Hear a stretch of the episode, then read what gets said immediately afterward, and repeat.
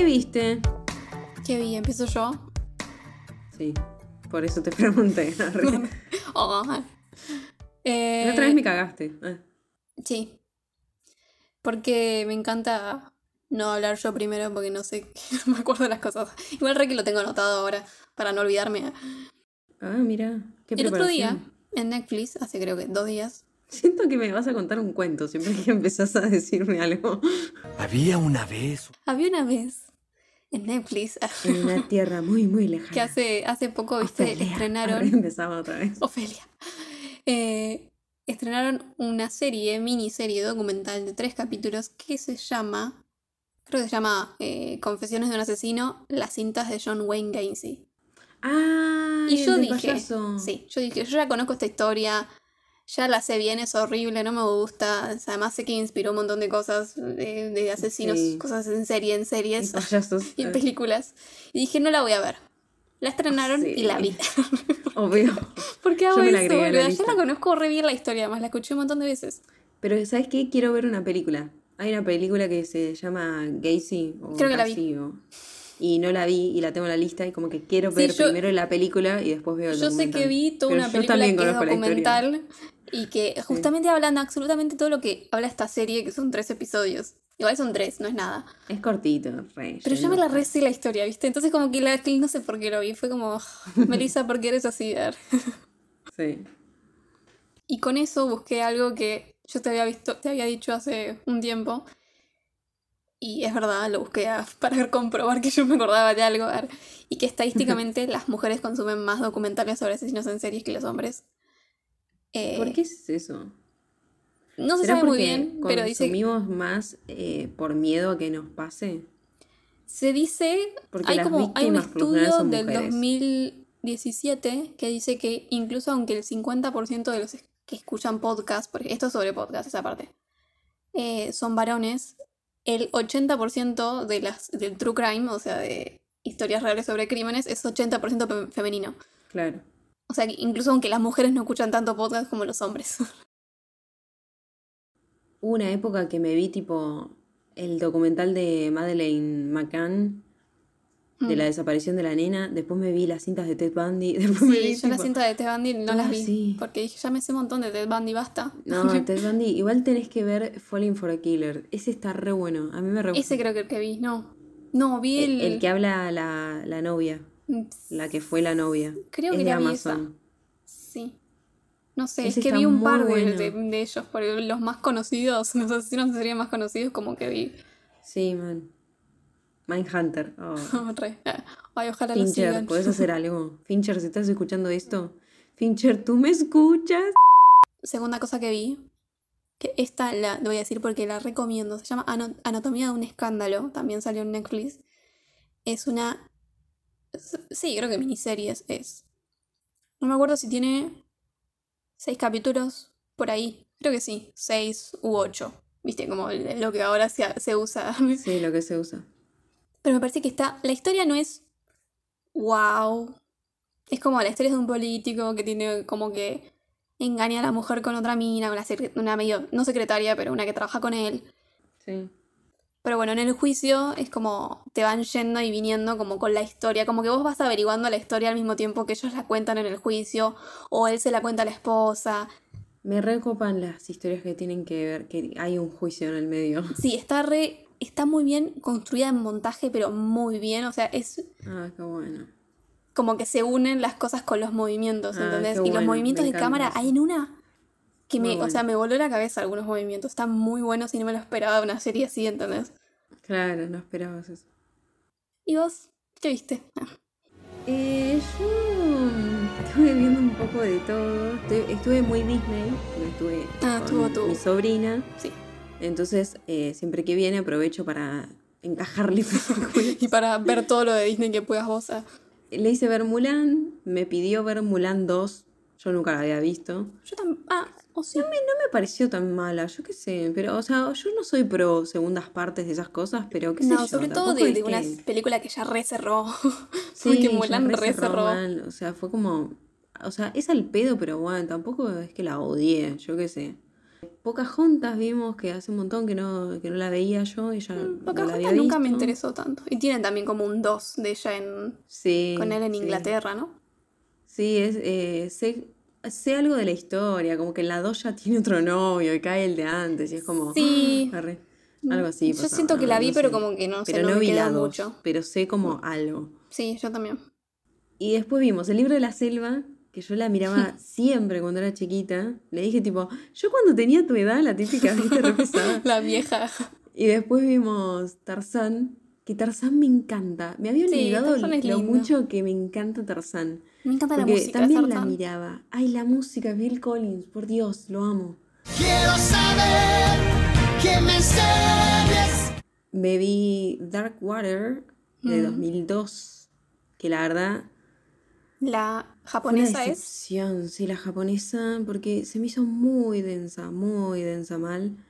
Y la historia como que Hablando de asesinatos. no tiene tanto sentido tampoco, pero qué sé yo, como que no, no me parece mala la, la idea, pero como que siento que la llevaron a cabo medio rari. Sí. Después vi una película que me recomendaste vos, ¿Cuál? una de la que vamos a hablar pronto, ya la vi, Ro.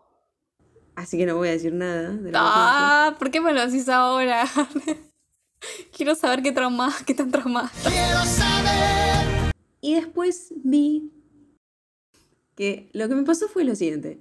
La persona que sabe de qué se trata Ro, o, o,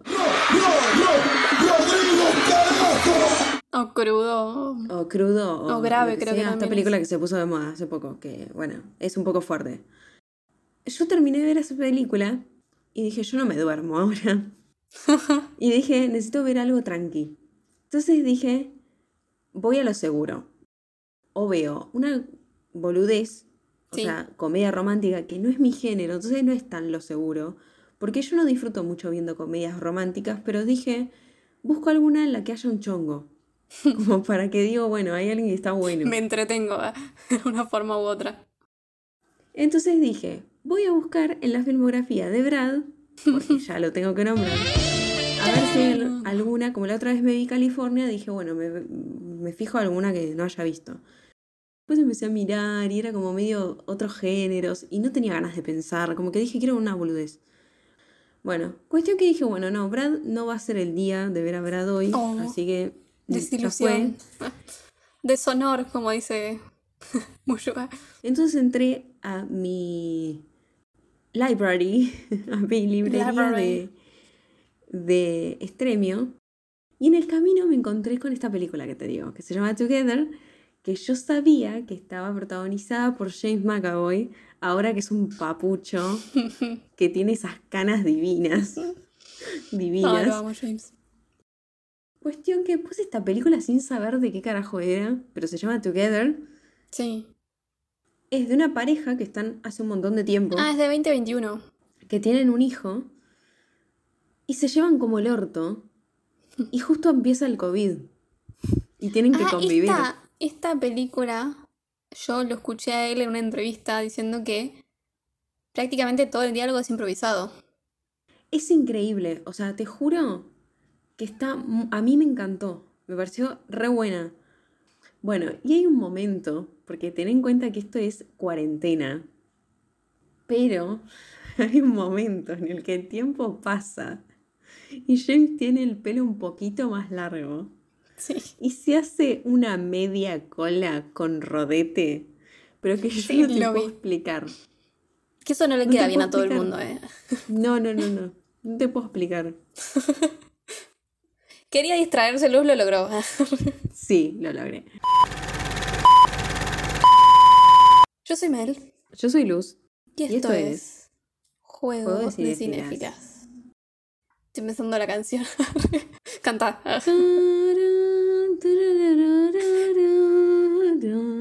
Muy bien. Estamos en el episodio 19, parte 1. Llegamos al principio del fin. Clase, alumnos. Hoy va a ser un día largo. No, eh, tenemos, tenemos que hacer repaso. Ay, no, boluda, basta. No, Tenemos corto, repaso. Repaso corto, por favor, te lo pido. Sí. Cuatro hobbies Igual salen vos, de un vos vas lugar. a ser parte del repaso. Ah, bueno, listo. Primero, lo primero. Por un lado va a haber spoilers. Pero ya hubo spoilers antes, porque hubo dos capítulos anteriores en el que hablamos El Señor de los Anillos, La Comunidad del Anillo y El Señor de los Anillos, Las Dos Torres. Pueden buscarlos por YouTube, Spotify o donde se les cante.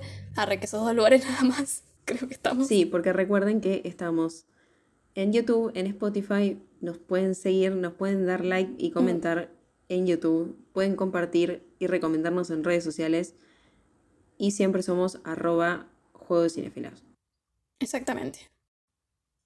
Como decía, estos capítulos ya hablamos sobre gran parte del Señor de los Anillos, toda la primera parte de la historia.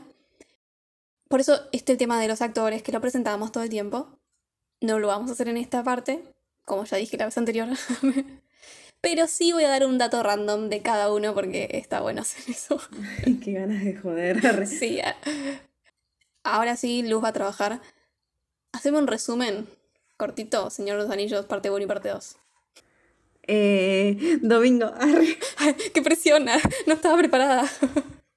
cumpleaños de Bilbo, le deja el anillo a Frodo, su sobrino. Frodo con Gandalf, un mago, a Michi, descubren que el anillo es el anillo único de poder que hizo Sauron y saben que tienen que destruirlo. Entonces, Frodo parte con Sam a destruirlo o a seguir el camino para llegar a destruirlo, mejor dicho. En el camino se encuentran con Merry y Pippin que se estaban robando. La presión.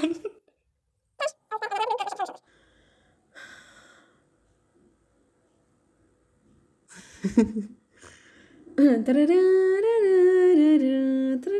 estoy intentando hablar para no interrumpirte. Las dos torres. Frodo están yendo para Mordor y se encuentran con un They're taking the Hobbit to Isengard, to Isengard, to Isengard. Que Aragorn supuestamente muere y vuelve re papucho a abrir las puertas del abismo. Y Gollum al final como que dice, dejamos que ella se ocupe de los hobbits. De hobbit, de hobbit. Bueno, entonces quedó todo claro, ya sabemos dónde estamos. Todo bien, gracias Luz. La Tierra Por tu Media. aporte bajo presión. Bueno, yo me retiro, chao, la dejo a Mel sola. Bye. Como estamos en el final, Mel, más o menos que quiere hacer una clase fingiendo que es experta de las cosas, en cosas que googleó ayer y hoy. y se va a olvidar mañana, pero bueno, nada, es divertida. El Señor de los Anillos es una novela que en un principio una historia sola, con apéndices, no del órgano, ah, sino con partes del libro. o sea. Y después la editorial la dividió en tres, ¿no? Como conocemos hoy en día. Escrita por el señor J.R.R. Tolkien, fallecido en 1973. Le molestaba que le dijeran que era una trilogía, porque él era una historia sola para él. Y bueno, Este hombre escribió muchas cosas. Y El Señor de los Anillos es una secuela de El Hobbit que había escrito antes y que hicimos un capítulo de la versión animada del Hobbit, eh, que es, creo que es la primera versión, ¿no? Del Hobbit. esta es la segunda. Es largometraje. Que bueno, si quieren pueden ir a verla y escuchar el capítulo.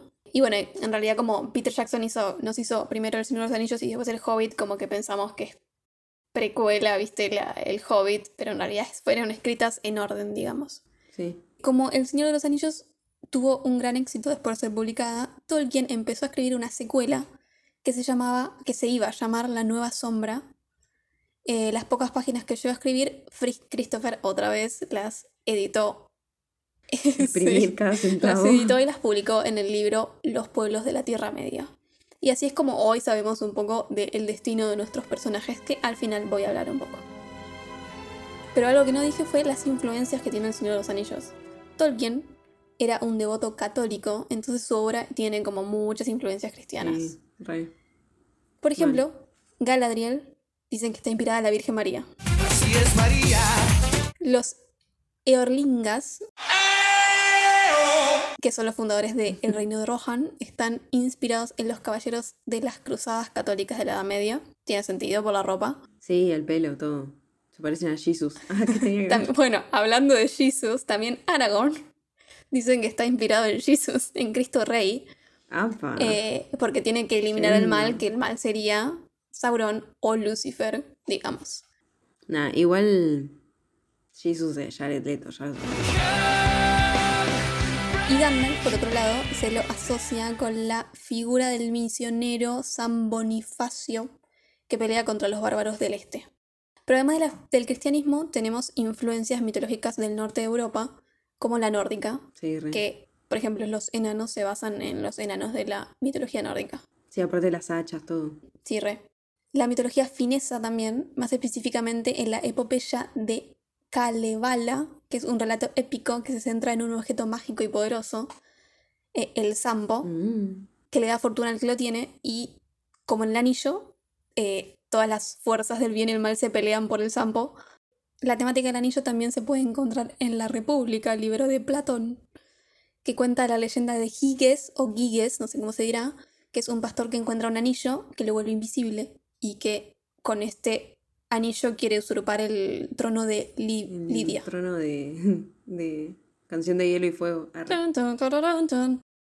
Otro poema épico es Beowulf, que dice que eh, inspira todo lo que es Rohan y la su cultura, y su lengua, el rohirrico, está inspirada en el, en el anglosajón, y algunos nombres derivan directamente del anglosajón, como Eomer, que significa famoso en el mundo de los caballos, y Eowyn, que significa orgullo de los caballos.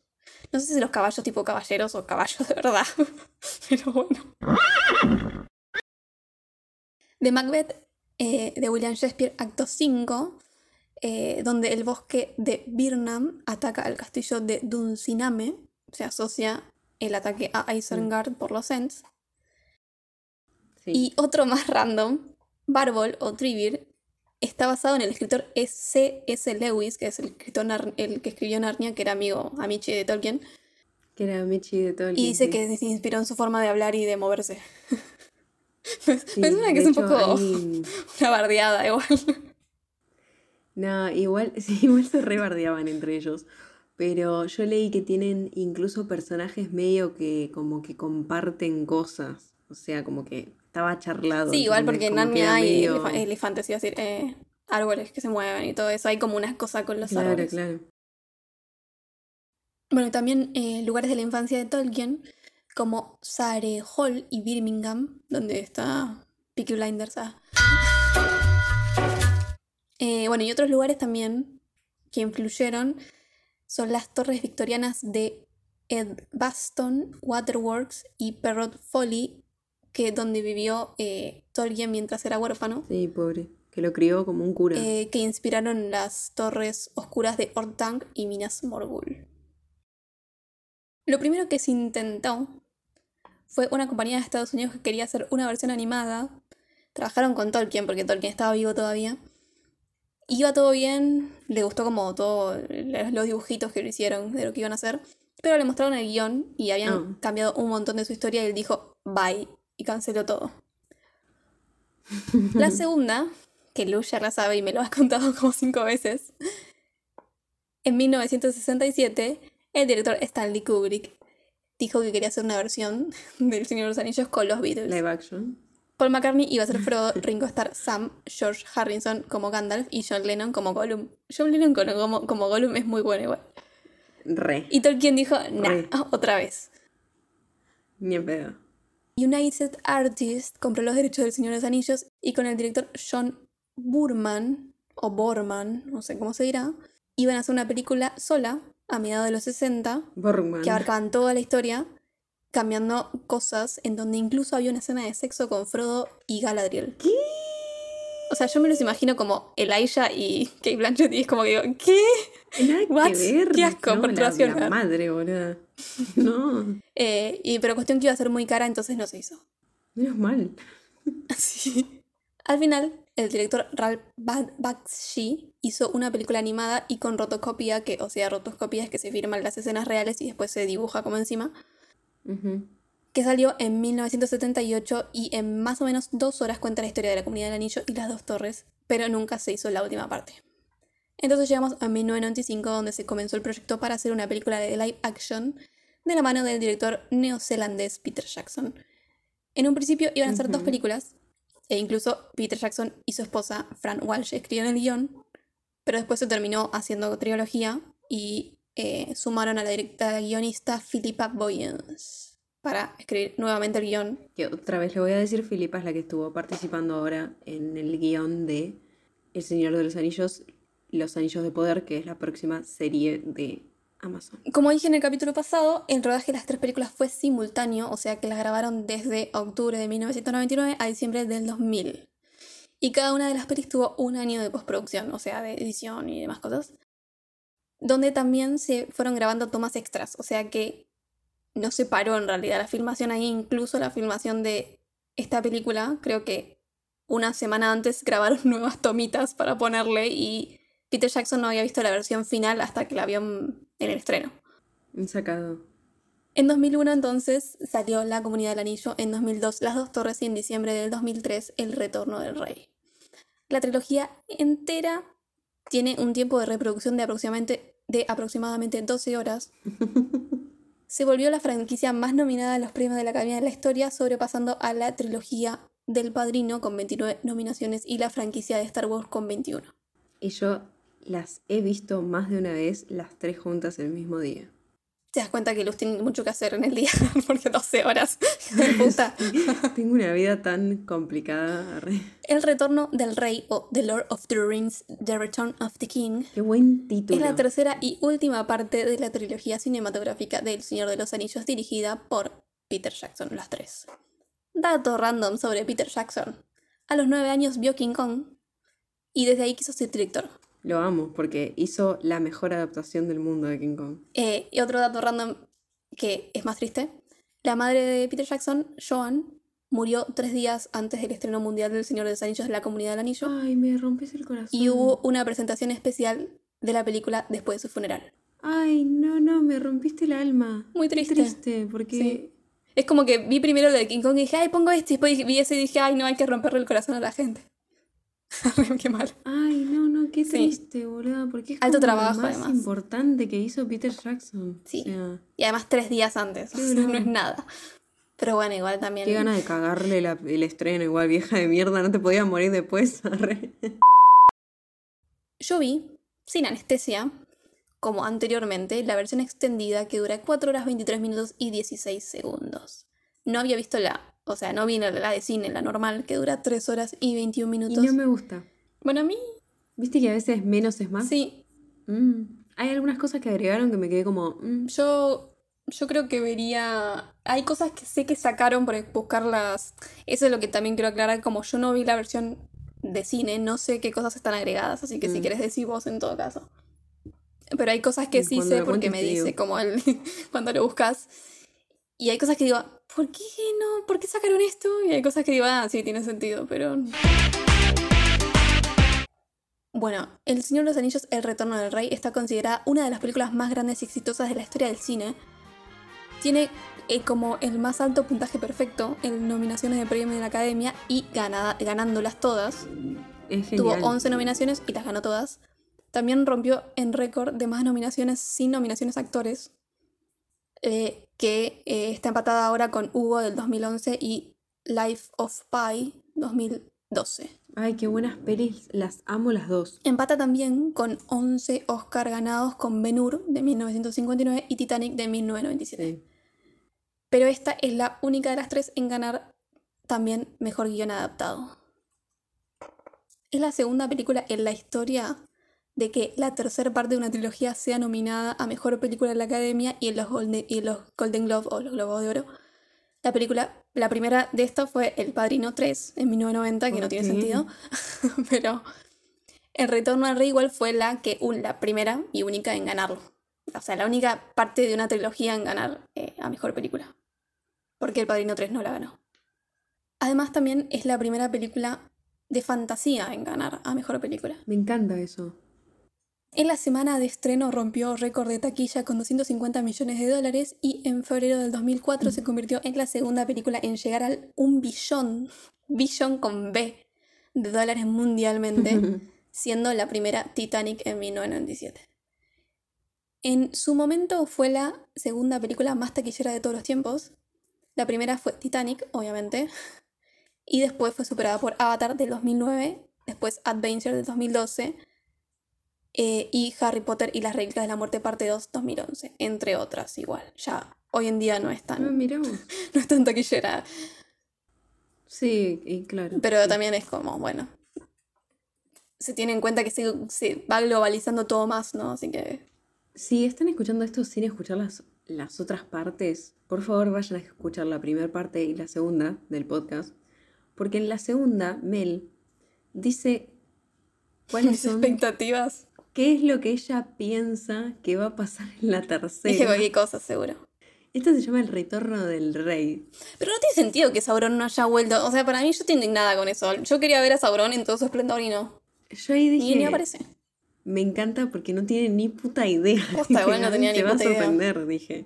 Re bueno eso. Comenzando con la película. Esta empieza todo muy dulcemente con dos hobbits en una canoa pescando. Enseguida yo digo, "Mm, este joven me suena familiar. Y resulta que el otro le dice, hola Smigol. Bueno, no le dice hola, pero dice Smigol, le dice el nombre. Entonces nuestro futuro Gollum, interpretado por Andy Serkis, está ahí como hobbit, que no sabía que era un hobbit. Creo que me lo habías dicho, pero me lo habré olvidado. Lo dicen en la 1. Bueno, dato random sobre Andy Serkis. Es vegetariano, pero tuvo que comer pescado durante la filmación de la trilogía. Porque Gollum come pescado. eh. Qué asco. ¿Crudo? No. Tal vez. Dato random sobre Smigol. ¿Por qué no? Vivió alrededor de 589 años por el poder del anillo único y lo llamaron Gollum como referencia al ruido que hace con su garganta. Qué asco me da cuando toda la transformación. Sí, está bien hecha, muy bien hecha. Empieza. Es como, ay, qué asco, boludo. Sí, viste, se le empiezan a poner los ojos grandes. Cuestión que este anillo estaba ahí en el agua hace un montón de tiempo y enseguida los efectos y el poder del anillo lo pueden a Smigol porque termina matando a su amigo Deagle para robárselo diciendo que es su cumpleaños y que quiere el anillo. Y esto sí lo dicen en el, en el Sí, animado. eso lo dice. Te muestro mi regalo de cumpleaños. Le dice. Sí. Es muy tierno, aparte. Y bueno, y lo lleva por años y años y años enloqueciéndose y deformándose que no muestran todo nunca. Esta parte te la cuentan en el primer libro. Ah, mira. O sea, nada que ver, la metió ahí. Lo de Smigol, te- lo del bote, todo te lo cuentan al principio de la comunidad del anillo. Este Peter hace lo que se le canta. Ah. Bueno, volviendo el tiempo al presente del Señor de los Anillos, tenemos a otro loco con anillo. Frodo y Sam en camino al volcán de Mordor. O la montaña del destino. O ¡El oro de fuego! siendo guiados por Gollum, que sabe el camino medio secreto como para evitar a los, a los malos. eh, se están quedando medio sin comida y Sam es como que todo el tiempo le, le guarda todo a Frodo y, y como que él no come y se lo da al otro. Es re tierno, es muy... Más. Es re tierno y re re boludo al mismo tiempo. Es como todo, yo, yo en todo ese camino, si hubiera sido Sam, estaría pensando, ¿por qué vine para acá? ¿Por qué no me quedé en mi comarca? Sí, re. sea. Yo ya lo estoy cocinando a Gollum en una A hoguera. Frodo, yo cocinaré a Frodo. Frodo Bolsón está interpretado por Elijah Woods, dato random sobre ambos. Elijah, una de las primeras cosas que hizo fue aparecer un poquito en un video de la cantante Paula Abdul, dirigido por David Fincher, que se llama Forever Your Girl. Lo vi, es muy tierno, está, te aparece en dos segundos igual. él. Pero si te das cuenta quién es porque tiene unos ojos gigantes azules. Ya, eh, bueno, la, la vez pasada lo hablamos. En Eternamente Joven, eh, él es re chiquitito, es, una, es divino, era. Después, bueno, no sé qué le pasó. Sí, yo como, como medio cara de bebé y una persona grande. Sí, pero es adulto, Sí, sí, es una combinación medio rara. Y Frodo, por otro lado, es el hijo de Drogo Bolson y Primula Brandigamo, sobrino de Bilbo Bolson y medio primo de Merry. No sabía que era medio primo de Merry. Sí, son todos primos. Son todos familia.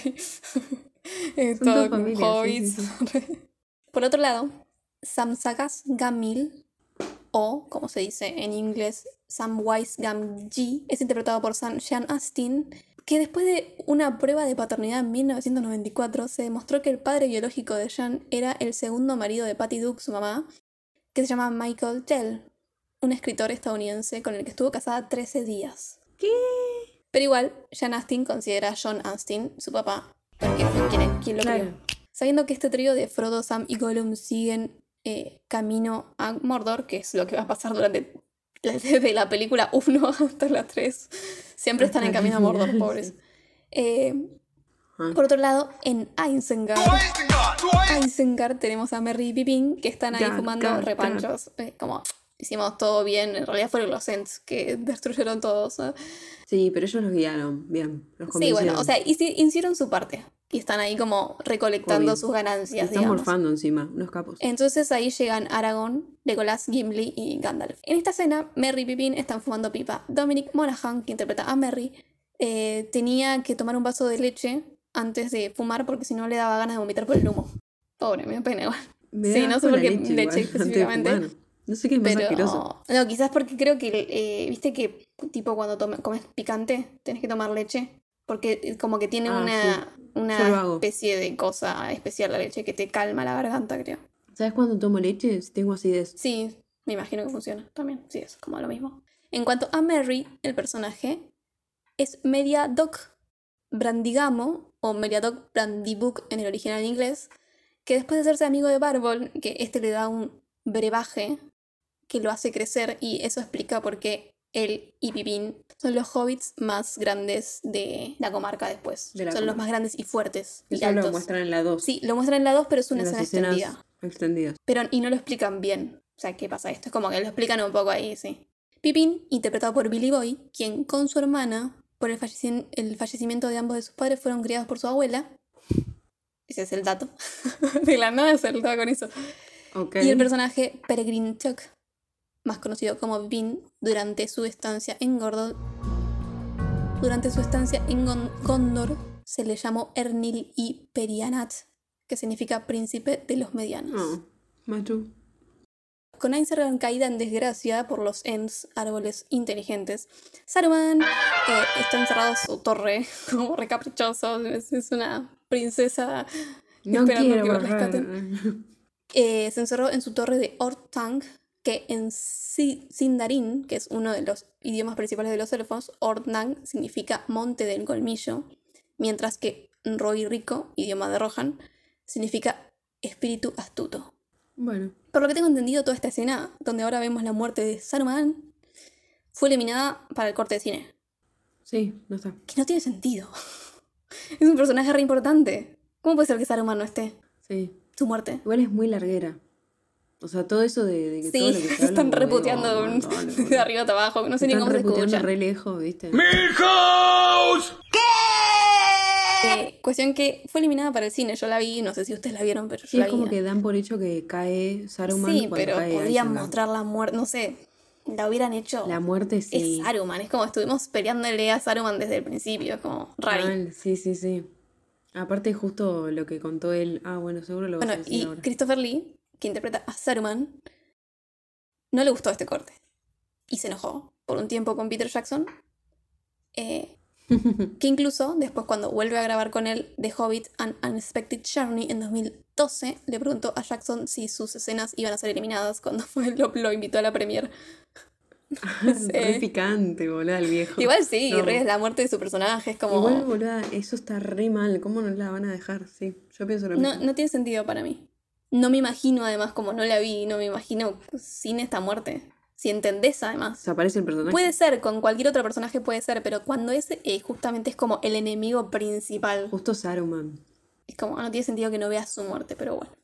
Eh, dato de decir Christopher Lee, que este me lo pasaste vos, fue testigo de la última ejecución con guillotina que se hizo en Francia. No sabes si sos viejo, reforra. Sí. Eh, y dato de Saruman, él descubrió en la torre de Ornan que había un palantir y lo empezó a usar, ocultándolo del concilio blanco, que era un consejo de sabios donde él era líder. El líder es bueno, el líder es bello, no hay voluntad, olvídate de Este ello. objeto palantir es básicamente una bola de cristal. Eh, cuestión que ahora muere Saruman y Gandalf se la lleva. Saruman está arriba de la torre, que es re alta, no sé cómo se escuchan, como decíamos, están puteando unos al otro. O sea, no puteando, pero sí. ¡Dile a Bart que venga aquí! Que tiene un altavoz. Pero es re alta la torre. Tiene que ser una alta, alta voz. Él ataca a Gandalf y Gandalf le rompe la varita. O palo, lo que sea que tiene. Ah. Además, eh, Saruman está más gris ahora, ¿viste? Y sí, porque ya no es el blanco. Como que eh, cada uno usurpa un color. Yo qué sé. En tu arcoíris de colores no existe el color marrón. Y también ahí arriba de la torre está Grima, que ya hablamos antes, no voy a decir mucho de Grima, Lengua de serpiente. eh, que termina apuñalando a Saruman en- dentro de la discusión y muy overkill, o sea, lo matan demasiado a Saruman, porque no solo es apuñalado, sino que se cae de lo alto de la torre, que es alta, como ya dijimos, montón. y se clava en una rueda, que esta rueda gira y termina abajo del agua, o sea que se ahoga. Tanqui. Algo Sí, más. no, ¿Querés fuego dale también? con algo más, boludo. Un karma. Pero bueno, está murió. Peter Jackson intentó decirle a Christopher Lee cómo tenía que respirar y actuar cuando lo apuñalan por la espalda. Eh, Sí. Y Christopher Lee dijo, nene, sentate. Él era un veterano de la Segunda Guerra Mundial. Bitch, please, le dijo. Y le dijo, ya sé cómo, cómo le- qué le pasa a alguien cuando le apuñalan por la espalda. Y cómo respiran y todo eso. Sí, eso te iba a decir. Que él sabía cómo hacerlo. Perturbador igual que te digan eso. Con la conclusión de la derrota de las fuerzas de Saruman. Oh, ya no me aparece Saruman. Lo voy a extrañar No. por un par de brazos. La gente de Rohan y los que estaban ahí de la ex comunidad del anillo festejan, ¿no? Se van de joda. Ahí tenemos la escena- una escena de Gimli y Legolas, que es muy gracioso porque es, es como que los necesite más igual en esta película. Porque no los muestran mucho y en esta, por ejemplo, hacen como una competencia de quién toma más cerveza. Y, y Gimli ya está re en pedo y Legolas dice, ay, siento que me, me siento un hormigueo en los dedos y ya había tomado, creo que me está afectando y el otro se re desmaya, ¿viste? Ay, son muy Sí, el otro tiernos. estaba re, re nona. Eso está, eso está agregado. Ex- versión extendida. La, la batalla de, de copas, sí. Igualmente está bien equilibrado el tema de Gimli con Legolas para mí en el corte final, porque al no haber tanta de Mm, las ser, otras sí. cosas, resalta un toque lo de ellos. Gimli, interpretado por John Rice Davis, quien en 2020 se unió al proyecto Normore, que es una iniciativa para comprar la casa de Tolkien y utilizarla como centro cultural para los seguidores del Señor de los Anillos. Oh, Gimli, su personaje, fue hijo de Gloin y un sobrino de Oin. También fue el primo de Balin, señor de Moria, y Sí. su hermano Dwalin. Eh, todos estos fueron compañeros de Bilbo Bolson, el tío de Frodo, en el viaje que lo manda Gandalf, Gandalf donde encuentra el anillo único, que está En la versión animada. Legolas, interpretado por Orlando Bloom, quien desde el 2016 está en una relación con la cantante Katy Perry. Y en febrero del 2019 anunció su compromiso y la primera hija de la pareja Daisy Top Bloom nació el 26 de agosto de 2020. Como que siento que no pegan ni con moco, pero igual los quiero. Sí, sí, Él tiene otro hijo, con una modelo Victoria's Secret, con Miranda Kerr. sí. Y después se separaron y bueno, ahora está con Katy Perry, que no sé si ya se casaron o si están comprometidos. Pero a las dos les regaló el mismo anillo. O sea, con diferentes quilates. Y el de Katy Perry es horrible porque es de todos colores, pero es muy Katy Perry igual, ¿no? Pero es el símbolo de la familia de él. O sea, la familia de él tiene un símbolo, onda los Stark. Igual es algo muy de persona de dinero, porque eh, Chris Evans creo que también tiene como un Bueno, símbolo igual- que, que creo, creo que lo tiene tatuado. Es que es muy, Pero viste es muy también de europeo eso, no sé, cosas Sí, así. re. Para mí están en sectas. Seguro. Después de la fiesta, están todos dormidos. Aragorn, que está despierto porque, viste, él es el chico Ay, grande, ¿viste? está- no Están está todos en pedo dormidos. Eh, Sí, ya lo sé. Un montón. Está despierto y va al lado de Eowyn, que duerme en un sillón, tipo al lado del fueguito sola, y la tapa. Porque. Primero, esa- ella no quiere que la tape. Después, ¿por qué la tapas sexymente? O sea, no es, no es necesario. igual él hace cualquier cosa sexymente. O sea, la estás tapando como diciendo, ay, tenés frío, y le, le pasa la mano por el hombro. Para, Aragorn, para. En este momento tengo que interrumpirte.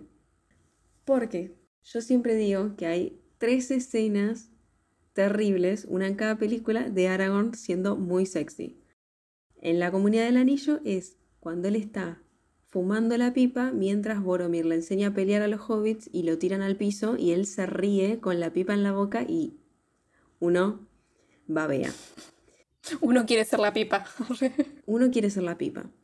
En la 2 lo vemos entrando en cámara lenta, abriendo las puertas de Helm, y es terrible, ¿no? O sea, es algo increíble. Esa escena es increíble. La mejor escena por si de no, la por si quieren verla en Instagram, tenemos un reel que hace en loop esta Que es escena el una y loop, otra Él vez. entrando todo el tiempo cada vez más cerca. Y en la tercera, para mí, la escena que es terrible, más allá de que hay un montón, ¿no? Después está todo limpio, con una media cola divina y todo. En el momento de la fiesta, mientras Legolas y Gimli están haciendo la competencia de alcohol, Sí. Eowyn se acerca con una especie de sopa, con un tazón de esos que no tienen orejas, como el que tuve que tomar yo la otra vez, Sí. el café. Sí. Y se lo da. Y Aragorn toma la sopa mirándola sin cerrar los ojos. Sí, sabes que lo tenía. Lo más gracioso es que todas estas escenas yo las tenía, pero dije como, bueno, para ahorrar tiempo, No. no voy a hablar de todas las veces que Aragorn Aragorn, es está mirando, pero en una dije, en una tengo anotado cuando la veía la película, anoté en un cuaderno al lado, dije, no podés tomar la sopa mirándola. No, no, aparte Ay, sí. la mira con cara de, no. de estoy bueno. La mina se le caen los calzones. ¿sabes? Por eso la mina después, tipo, la vemos y está durmiendo, toda despechugada. Arre que está. Es como que no estaba durmiendo. Pero está mostrando los talones. Vio que Arre. estaba por entrar. Pero bueno, ella dice que soñó, o sea, Eowyn se despierta, le agarra la manita y dice que soñó con una ola que subía por las colinas verdes y ella se quedó esperando a que llegara y como que no se podía ir. Pero en una entrevista a Tolkien en 1964, él habló que esto era una pesadilla que él tenía recurrentemente, Ah, mira. en la que por encima de su país venía una ola gigante y él no podía hacer nada. Y lo llamó, o sea, el chabón te nombra hasta las pesadillas, porque lo llamó Atan- Atlantis Complex, o sea, complejo de Atlantis, o algo así. Tranqui. ¿Por qué no? Y porque es Tolkien. Fue Tolkien. Será Tolkien. Qué momento el de la sopa. La sopa que sopapea todas las sopas. Esa es la verdadera sopa que sopapea a The todas las sopas. master of the sopas. Bueno, su personaje Eowyn era hija de Eomun y Theoduin, hermana de Eomer, sobrina del rey Theoden. Tras la muerte de sus padres, ella y su hermano fueron adoptados por su tío Theoden y los crió como a sus hijos, ¿no? Y Theoden es al que conocemos. Por otro lado, Aragorn está interpretado por Viggo Mortensen, que en 1960 se trasladó con su familia a Buenos Aires, Argentina, pasando a menudo las vacaciones de vuelta en Dinamarca, de donde es. Sí. Aragorn, por otra parte, cuando era chico su padre Arathorn II murió en una pelea con unos orcos y por eso su madre Gilraen lo llevó a Rivendell y lo dejó al cuidado de Elrond, para que ahí oculten su identidad porque Sauron temía eh, que el heredero de Isildur resurgiera y lo derrotara, entonces lo hubiera matado. Más o menos a los 20 años de Aragorn, Elrond le dijo que él era el heredero de Isildur y le entregó fragmentos de Narsil junto con el anillo de Barahir. Bueno. Narsil es la espada. Ah. claro. Bueno, esa parte no la estudié, maldita sea. Volvemos a la película. Todos están durmiendo, medio en pedos, pero Pepín se siente atraído por la bola. Pero la bola, su inglés. Y se la saca a Gandalf, que está dormido, pero con los ojos abiertos y es súper perturbador. Sí, es O sea, súper turbio. Yo me acuerdo la primera vez que la vi que dije. Eh, cuando toca la bola, tiene visiones y se le queda como pegada. Gracias a eso, Sauron lo ve otra vez, como que habla, como se conecta con él y ve a través sus cosas. Sí. Gandalf se lo tienen que llevar a Pipín, porque Sauron va a pensar ahora que él tiene el anillo o algo así. Sí. Y además Pipín le dijo como que vio la ciudad de Minas Tirith en llamas y demás. Entonces van juntos allá porque Sauron va a atacar el lugar. Y Gandalf le dice a Aragorn, porque Aragorn quiere ir con él, y le dice, no, no, vos anda por otro lado, pibe. Porque yo sé todo, pero no te voy a decir que sé. Tranca. es un jodido. Lo más triste es que Merry y. Pipín se separaron. Me da mucha pena. Ay, boluda, ¿sabes que mm, Cuando la vi en el cine, yo ya la había visto dos millones de veces, pero la vi en el cine el año pasado con Mm. el reestreno, porque se cumplieron 20 años. Fue la primera vez que las vi en el cine, me puse re mal. Es que- me puse a llorar cuando Es las que es separaron. una re pena, porque es como que ellos son cool y calzón, ¿viste? O sea. Sí, mal. Y incluso como que Sí. Mary lo dice. Mary está como diciendo, bueno, no siempre estamos juntos y se tiene que ir. Es el más centrado, aparte de Merry. Pipín no para de mandarse cagadas de, de que llega. bueno, Gandalf está interpretado por Ian McKellen, que es abiertamente gay desde 19... Tiene un número de más esto. dice mil... No, dice 19.886. Está, interpreta- está interpretado por Ian McKellen, que es abiertamente gay, y un conocido activista en favor de los derechos de los homosexuales, a la vez que el cofundador de Albert Kennedy Trust, una de las organizaciones de derechos de LGTB más influyentes de Reino Unido, eh, de, Reino Unido de la cual sigue siendo portavoz destacado. Me encanta porque siempre está liderando las, los desfiles La marcha, gays sí. vestido de loca. Re. Muy viejo tierno. lo amo. Y siempre se saca fotos chapándose con Sir Patrick Stewart. Con. ¿Un marido? No, con Xavier. Ah, Porque él es Magneto. sí, sí. Son re Sí, amigos yo sé que es y se sacan fotos chapándose. ¡Qué amigos! Eh, Gandalf, el personaje, es uno de los cinco Istari, que son los magos, que fueron enviados a combatir a Sauron, siendo él el último en llegar. Divino, siempre llega al último momento. Me hace acordar a mí. Es mal. Mientras ellos viajan, tenemos a otros que están haciendo, a otra que está haciendo su propio viaje, Arwen Undomiel, que como en la película anterior viajaba a las tierras imperecederas porque básicamente si se que seguía quedando en la Tierra Media tenía que ser mortal y se iba a morir como una persona común y corriente. ah.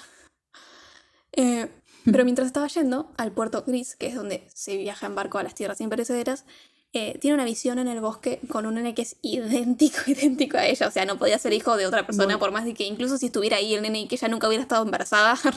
o sea, era de ella. Era de ella. Le pertenecía por ser tan igual. Igual, Eh, sí, se quedan como mirando cinco horas y tienen, son las mismas caras, pero una es un nene chiquito y otra es una mujer más grande. no, y aparte tiene el mismo corte de pelo que Aragorn. O sea, es re obvio que es hijo de los dos. Sí. Bueno, y también está abrazando, el- el- la visión esta está abrazando a Aragorn, entonces ella dice, no, me vuelvo. Aragorn así, Sí. viejito con esas canas. Hermoso. Y ella dice, bueno, me vuelvo, voy a ser mortal, y habla con su padre, Elrond. Papá, me voy a quedar acá. Le dice, repara la espada, que una vez mató a Sauron para dársela a Aragorn, obviamente.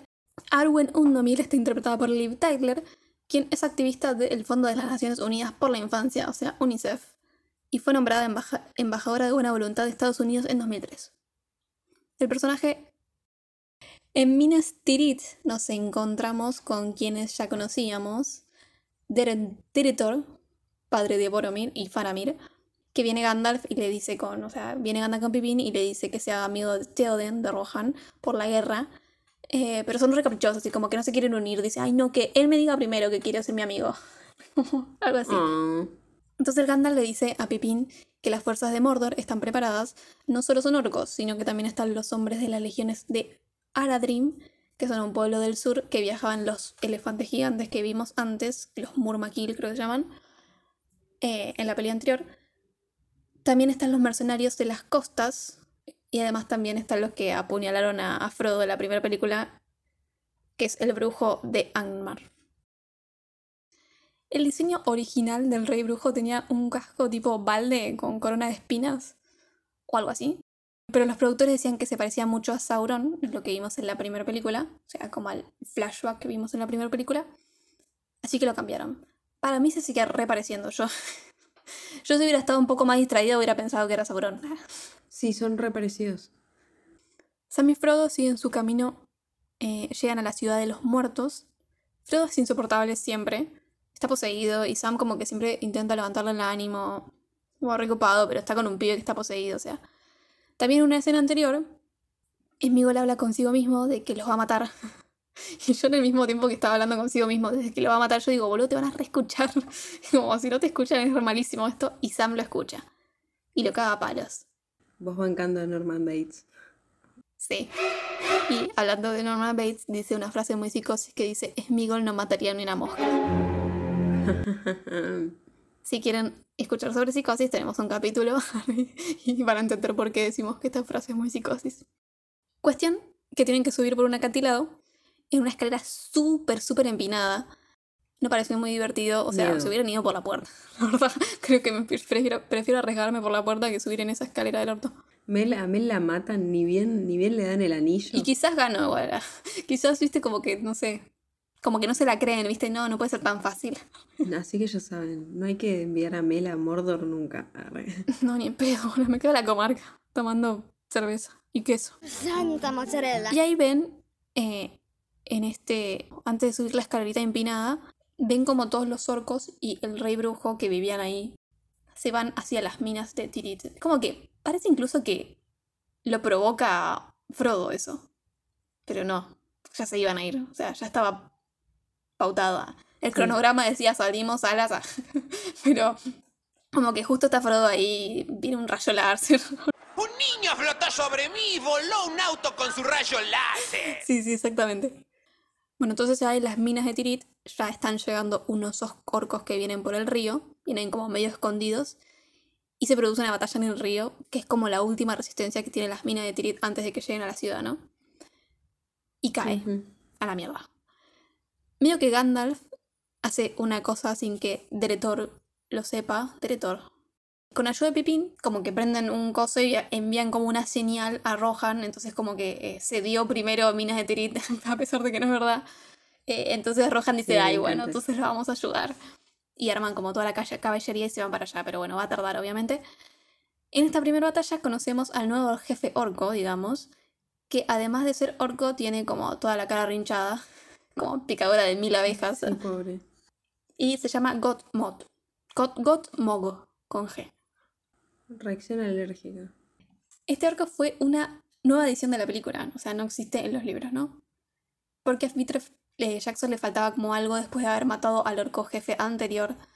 Eh, El orco jefe anterior me gustaba más. sí, bueno, incluso él dice como que sentía que todos los orcos eran como remierditas al lado del, del anterior.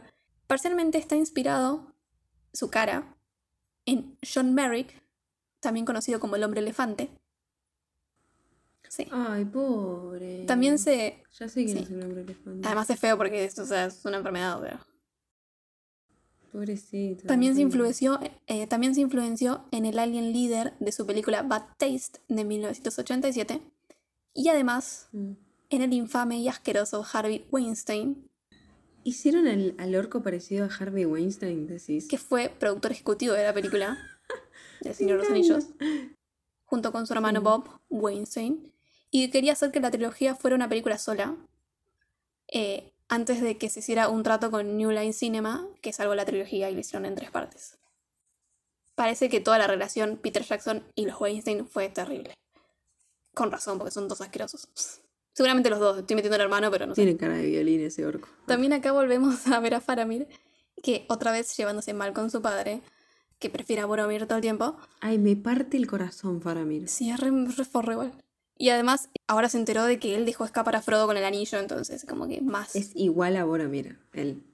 Sí, en una tienen como una escena en la que él dice, ay, mi hijo, y está imaginándose a Boromir al lado del otro y el otro está en primer plano con un carito de, ay, papá me está diciendo hijo. re, re triste. Me parte el corazón. Papá, tú me llamas. Faramir, interpretado por David Wenham, quien el 25 de mayo de 2006 recibió el título de Doctor Honoris eh, por la Universidad Católica de Australia por su gran contribución a las artes y compromisos con los asuntos sociales y medioambientales. Bueno, ¿Sabes qué? Me encanta ese chabón. tiene una cara como de tranquilo. Sí. Sí, mal. Pero es como. Me pasa porque lo vi en esta película, capaz. Pero como que los veo re buenos. Sí, es que igual buscándolo boludo. ves como imágenes como que tienen cara de tranquilo, no sé, de, de que es re... Me quedo Sí, leyendo un libro. Y. Qué buena cara para, para medieval, Sí. ¿no? Como que le queda re, re bien el pelo largo. Deretor eh, medio que manda al muere a Faramir porque quiere que vuelva a las defensas a defender el río, que es obvio que es una sentencia de muerte porque ya lo retomaron los orcos y todo, entonces medio que lo manda y Es el pibe va puta, porque quiere que el papá lo quiera algún día. Es, papá, tú me llamas. Pobrecito. Aparte que Gandalf le dice, ¿qué haces? Sí, no, y el chabón dice, va. Por otro lado, Smigol, que estuvo generando medio discordia entre Frodo y Sam, diciéndole que él quiere el anillo y no sé qué, ¿viste? Es bien turro Smigol, me encanta. de puta, lo amo. Termina haciendo que Sí, se es separen. re buen personaje. Que me parece igual medio raro. O sea, no veo como una cualidad del personaje que Sam se separe por cualquier razón de Frodo, incluso aunque él se lo pida. Entonces, como que siento que lo va a seguir igual. Está bien que después lo sigue, pero se va. un- se va y te muestran que se está yendo y que camina para abajo de la cosa empinada por un tiempo. Pero igual, pobre Sam. También quizás estaba harto y decía, oh, mira, quizás es mi oportunidad para volver a la comarca. Para irme, igual te la regalo hacer todo Sí, viaje vos solo. Tomate un remis. Bueno, y Frodo medio que se mete en una cueva, siguiendo a Smigol, que le dice que vaya por ahí. que resulta ser la madriguera de Ella la araña, o She-Love en inglés, nombre original. Obviamente tienen que haber una araña gigante en toda película de fantasía. Ya habíamos visto en, en la animada de los Hobbits también, ¿no? Weta Visual Effects estaba preocupados por la creación de esta araña porque anteriormente habían visto una araña grande en otra saga cinematográfica que había salido bastante bien. Harry Potter y la Cámara de los Secretos 2002, ¿La qué? que salió antes. El modelo para esta araña es de... lo eligió Coso, lo eligió Peter Jackson, porque le tenía miedo específicamente a una araña, eh, que es la araña, o sea, te la voy a decir en inglés porque la tengo en inglés, que es una araña de Nueva Zelanda que es Funnel Web Spider. Ahora la voy a buscar. En esta escena de la madriguera, que es bastante como de terror, Peter Jackson le dijo al compositor de la peli, Howard Shore, que se imaginara que estaba haciendo una película de Cronenberg.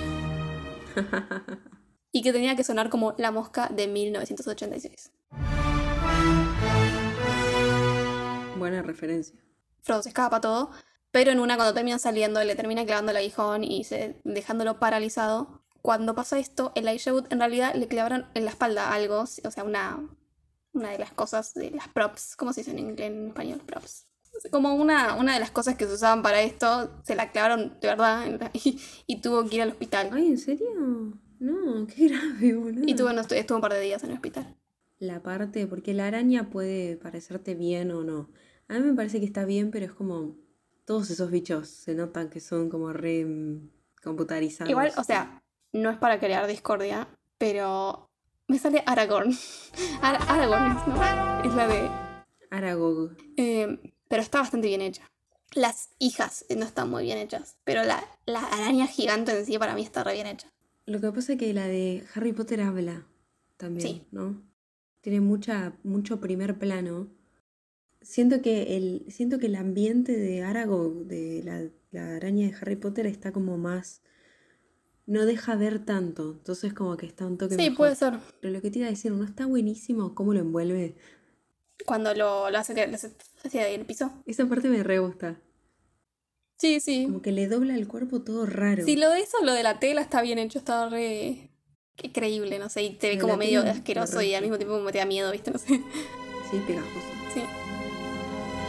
Por otro lado, Aragorn, con las tropas de Rohan, yendo a Minas Tirith, a Minas Tirith, no solo tiene una visión de Arwen, que le dice que eligió la vida mortal y como, "Ah, espérame mi amor, eh, sino que también se encuentra con Elrond, que vino a darle la Es como el espada. WhatsApp de esa época.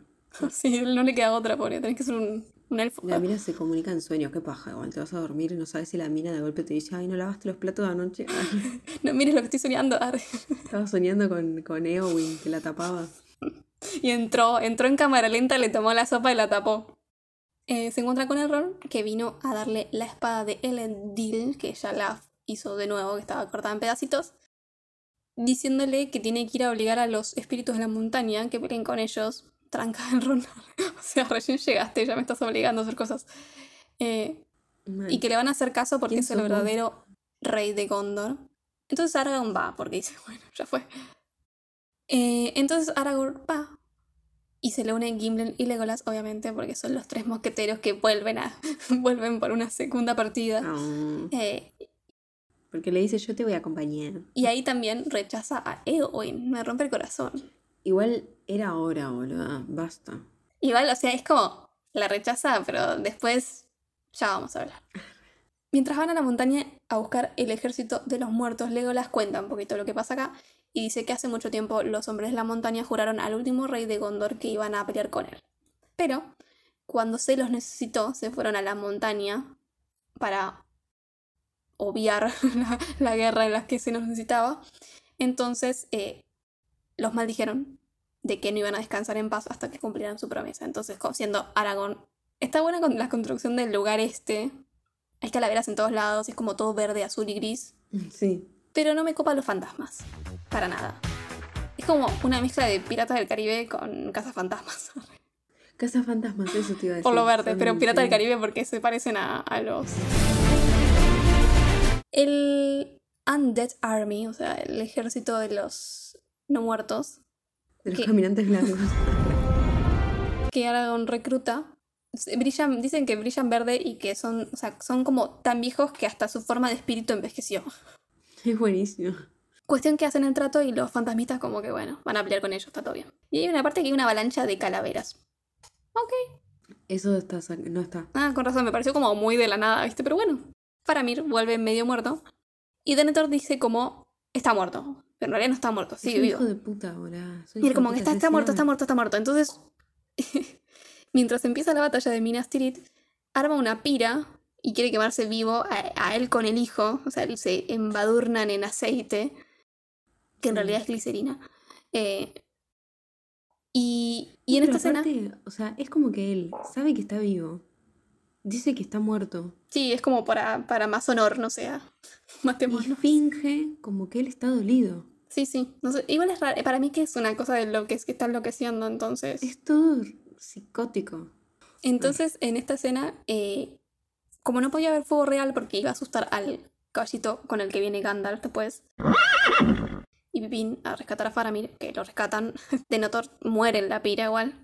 Si tenemos una gran entrada, que es la de Aragorn abriendo las puertas, tenemos una gran salida de alguien corriendo prendido fuego Mal. y tirándose de un abismo, o sea, para tranqui. Eh, bueno, cuestión que el fuego, como no podía haber fuego porque se iba a asustar el caballito, usaron espejos reflejando como al fuego de, que había un poco más lejos. Les quedó re bien igual para mí. Sí, o sea, no parecía ni un pedo. que- Bueno, cuestión que en la batalla los hacen medio mierda, ¿no? Eh, y para tirar abajo una puerta, o sea, como el último, la última defensa que tienen antes de entrar a la ciudad, eh, usan un artefacto que le dicen Gron, que es una cabeza de lobo y que tiene como fuego adentro, como que sale fuego. Y eso los ayuda a pasarlo como la última puerta de la muralla, ¿no? El sonido que hacen los orcos está hecho en parte con las grabaciones de bebés de elefantes marinos o focas elefantes grabados Arre. en Marine Mammal Center en Sausalito, California, que es un centro de rescate que rehabilita y libera focas enfermas o lastimadas, al igual que lobos marinos, ballenas y delfines. Ay, qué lindo. ¿Por quién dejé este dato, no? Porque soy yo. Eh, Nosotros queremos encontrar. Por otro lado tenemos esa parte del ejército de Sauron que nos dijo Gandalf antes, que eran los mercenarios corteros.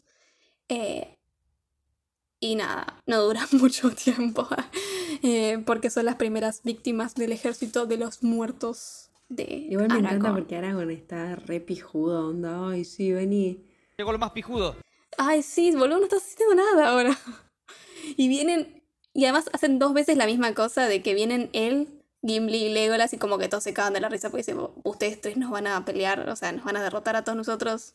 Y él lo dice como, ah, ah, y aparecen todas unas cosas verdes de atrás ah, y los matan. Así cualquiera, boludo. No sé por qué me acordé de Mingers de repente. Why are you so obsessed with El ejército de. El ejército de perras. Scans. estaría, muy, estaría muy gracioso que el día que es un ejército de perras. Era- Eran Gimli y Legolas. Arre. Y los siguen a todos lados. Sí. ¿Quién es? La de las tetas es Legolas. Sí, La tarada es Legolas, Sí. obvio. re. Porque es rubia. Él con sus orejitas tendría que ser es un elfo. Duh. Frodo está hecho un. Bueno, se- está como todo envuelto en tela de araña, está como hecho una momia. Parece una, una virgen. Y paralizado también. Eh, es la inspiración de Cristiana de, de Tolkien. Pero con, tiene como un moco negro en la cara que me saca. sí, mal. Eh, ahí Sam volvió y cree que está muerto, pero pelea con la araña y la mata. O sea, es un genio, Sam. Pero cuestión que después se escucha que vienen orcos y como piensa que Frodo está muerto, como que lo deja ahí, se esconde él. Y los orcos dicen, ah, como que está vivo todavía. y se lo llevan. Y, Sam dice, mierda, rayos. Entonces, llega el ejército de Rohan a Minas Tirith eh, y van eh, dando vuelta a la batalla, ¿no? Porque estaban reperdiendo nosotros, pero como llegan ellos, bien. Eowyn cabalga con Mary, y Mary, porque Mary dice así. Y según el libro, ella fue a la batalla disfrazada de hombre, haciéndose llamar Dernel. Y solamente revela su identidad en el momento culmine, que ya vamos a hablar. La cuestión es que en la película Peter Jackson no les parecía creí que iba a ser creíble que iban a poder lograr esto, de que no se den cuenta que es Eowyn. Y además Mary es como que todo el tiempo está con ella y como que si él no se da cuenta era un idiota. Entonces es como que decidieron que se note que es Eowyn. Volviendo, antes de galopar a la batalla, Theoden les hace un discurso que, bueno, nada. Es como para levantar la moral. Y a lo último empieza a gritar, muerte, muerte, muerte. O sea, siento que tendría que gritar otra cosa. Es como, no sé, volvamos todos bien a... Quiero decir algo de Theoden. Dilo. Me encanta la armadura. Mm, La no le armadura de atención. tiene unos detalles. Igual todas las armaduras tienen como altas Son cosas. increíbles las armaduras. Sí, pero La todo. de Theoden, a mí no me gusta igual el dorado, pero la de él tiene como detalles en Mm. dorado y aparte está buenísimo el casco, porque es de esos cascos largos que tipo te tapan Sí, la y nariz. es como que Y tiene como, ay, no sé, es hermoso. dan vuelta a la balanza. Empiezan a ganar, pero hay la llegada de otras personas más, que son los hombres del sur, que vienen con los elefantes gigantes. O Mu- Mumakil. Murmakil. Pobrecito. Que los hace mierda O sea, obviamente quiero tener un elefante gigante si voy a la guerra. Uy, no voy a ir, no, no creo en las guerras, pero, Pero la, la hace re bien Eowyn. Y sí, le empieza a cortar las patas. sí, sí, pero sí, no sé, porque como que te muestran que va caminando y con una pata aplasta a 20 personas. Mm. y a los caballitos y todo.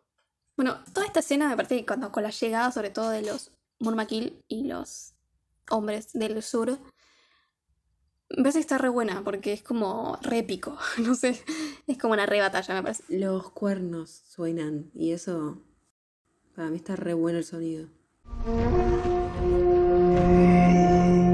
Y para sumar también, o sea, como no, aún hay más, ¡Aún hay más!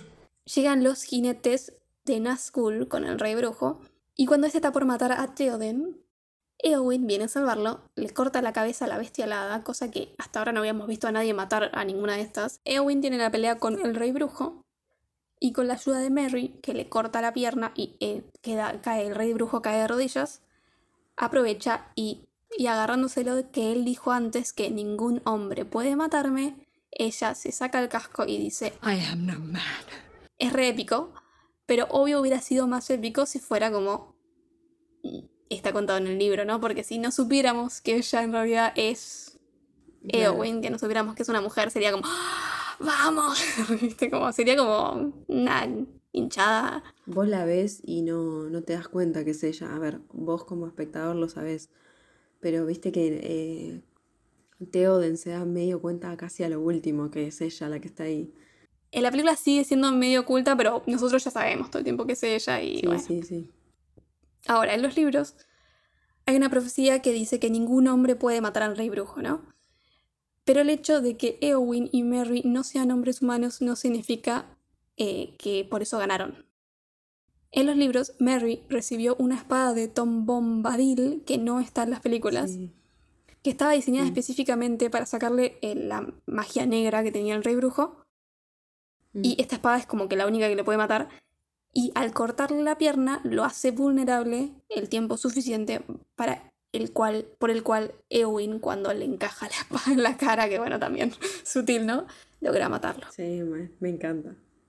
Entonces tenemos otra llegada más que termina la batalla de una vez por todas porque llegan los tres mosqueteros haciendo haciéndose las que Me encanta por cómo baja Aragorn de Sí, ese sí, bote. es un zorro. pegando el saltito, onda. Mira qué capo que soy. Sí, sí. Otro que, Sí, que Brad subiendo al caballo en Leyenda de Pasión. Pero él bajando el bote. Y terminan como matando a todos. Obviamente ayudan un poquitito para no quedar como vagos. Y en una de esos está esto de que Legolas agarra y mata. O sea, se- esa, esa escena está re buena, igual la que Legolas mata a uno de los elefantes. aparte cómo se Porque baja el hijo de Tranca lo hizo como sin baja- esfuerzo, ¿viste? Se Eh, baja en la eh. o Siempre sea, se sube a los bichos. jugando, aparte, ¿viste? No sé si te acordás. Sí, sí, él es como re, re atlético. ah. Muere Theoden. Igualmente, a pesar de que Eowyn mató a, a un Nazgûl por él. eh, Me da mucha pena, porque es, y es el tema es que pero- cuando se muere, es como si dijera el tesoro está en y tú palmo. Porque Sí. Porque viste que cuando mueres como que él está... Y yo pensé que le iba a hacer algo más importante a Eowyn, como, no sé... eh, ahora sos la reina, no sé qué, o te dejo el reino a vos, yo qué sé, algo... Igual se lo dijo antes. Bueno, pero es... Pero es como que en ese momento tenés que decirle algo más importante. Y, y en una dice como que se está muriendo y dice Eowyn. ¿Qué? Y se murió. O sea, es como... Me sacó. Bueno, estúpidamente, Aragorn libera a los no muertos de su... O sea, de lo que tenían que cumplir. Ah, Nah, su promesa. no, es, él es un hombre de palabra. Sí, pero boludo, parece para un ratito más tenernos otra batalla más, ya lo sabes. Todavía no, no ganaron. Y, que, y Gimli le dice, che, no, no lo hagas, pero él dice, ay, bueno, boludo". sí. Soy bueno, soy Aragorn, soy el mejor. Yo puedo hacer todo lo Pero que él quiero. es un hombre de palabra, no importa. Y ahí es cuando le voy a cagar a pedos a Aragorn. Porque encuentran a, a Eowyn desmayada. La llevan como para cuidarla, o sea, para curarla. Sí. Y Aragorn la lava, boludo. ¿Qué onda? Y le, le toca toda la cara, lo acaricia. Reto que tú, boludo, le acaba de decir que no quieres estar con ella. ¿Cómo? Pero le da la fuerza vital, boludo. ¿Qué fuerza vital? Eso, no es fuerza vital. Además, ella abre los ojitos y la ve a él, lo ve a él acariciándole la cara para. Y por eso, ahí revivís, ¿sabes? Como revivo para... Igual eso no está en el corte final. Me imaginé, porque era como muy. Era. Es que es como un retroceso, Sí. ahora con la puta madre, le cortaste. Pero bueno, Pero... ahí después ella se despierta y le hace ojitos a Faramir, que está ahí como también medio lastimado. mira, está re linda ahí. Sí, sí, es como que se miran como diciendo, ay, somos los dos unos Estamos idiotas. solos. A mí no me quería mi papá, vos no te quiere el que te gusta. Nos unimos. sí, más querámonos juntos. eh. Puedo ver, es re triste. Sí. Igual eso tampoco está en el corte final. En esta, en esta escena en la que están curando a Eowyn, se escucha de fondo una canción cantada por Liv Tyler. ¿Sabes por qué lo, lo hizo Lip Tyler? Para joderle la vida a Eowyn. Sí, sí, es Se una escucha yegua la canción ahí. como diciendo, che, Aragorn, acordate Como diciendo, te tu lavando, germo". pero me quiere a mí, boludo. Re forra. Ay, qué fue. Entonces ahora tenemos a todos juntos, excepto a Frodo, Sam y Smeagol, que están en Mordor, por fin, ¿no? Entonces todos van a la puerta como de Mordor, como para la batalla final y para ver si Frodo hizo algo, porque no tienen noticias, no le mandó ni WhatsApp ni nada. Pero Frodo está secuestrado, ¿no? Por suerte, Sam, que es el único que hace algo bien, lo encuentra, lo salva y le da el anillo, porque él se lo había llevado porque pensó que estaba muerto Frodo, ¿no? Es genial esa escena. La cara de Frodo de, de dame la merca. Sí, es que además Frodo es como que les, le lavó el cerebro a Smeagol, como que diciendo él quiere el Sí, anillo y además Sam se "Give lo sacó. Sam". Y Sam como que está en duda, ¿viste? Pero Sam igual está re bien, está re tranqui con el anillo. Ahí se disfrazan de orcos, porque como además eh, Frodo estaba medio en bolas, tenían que poner algo.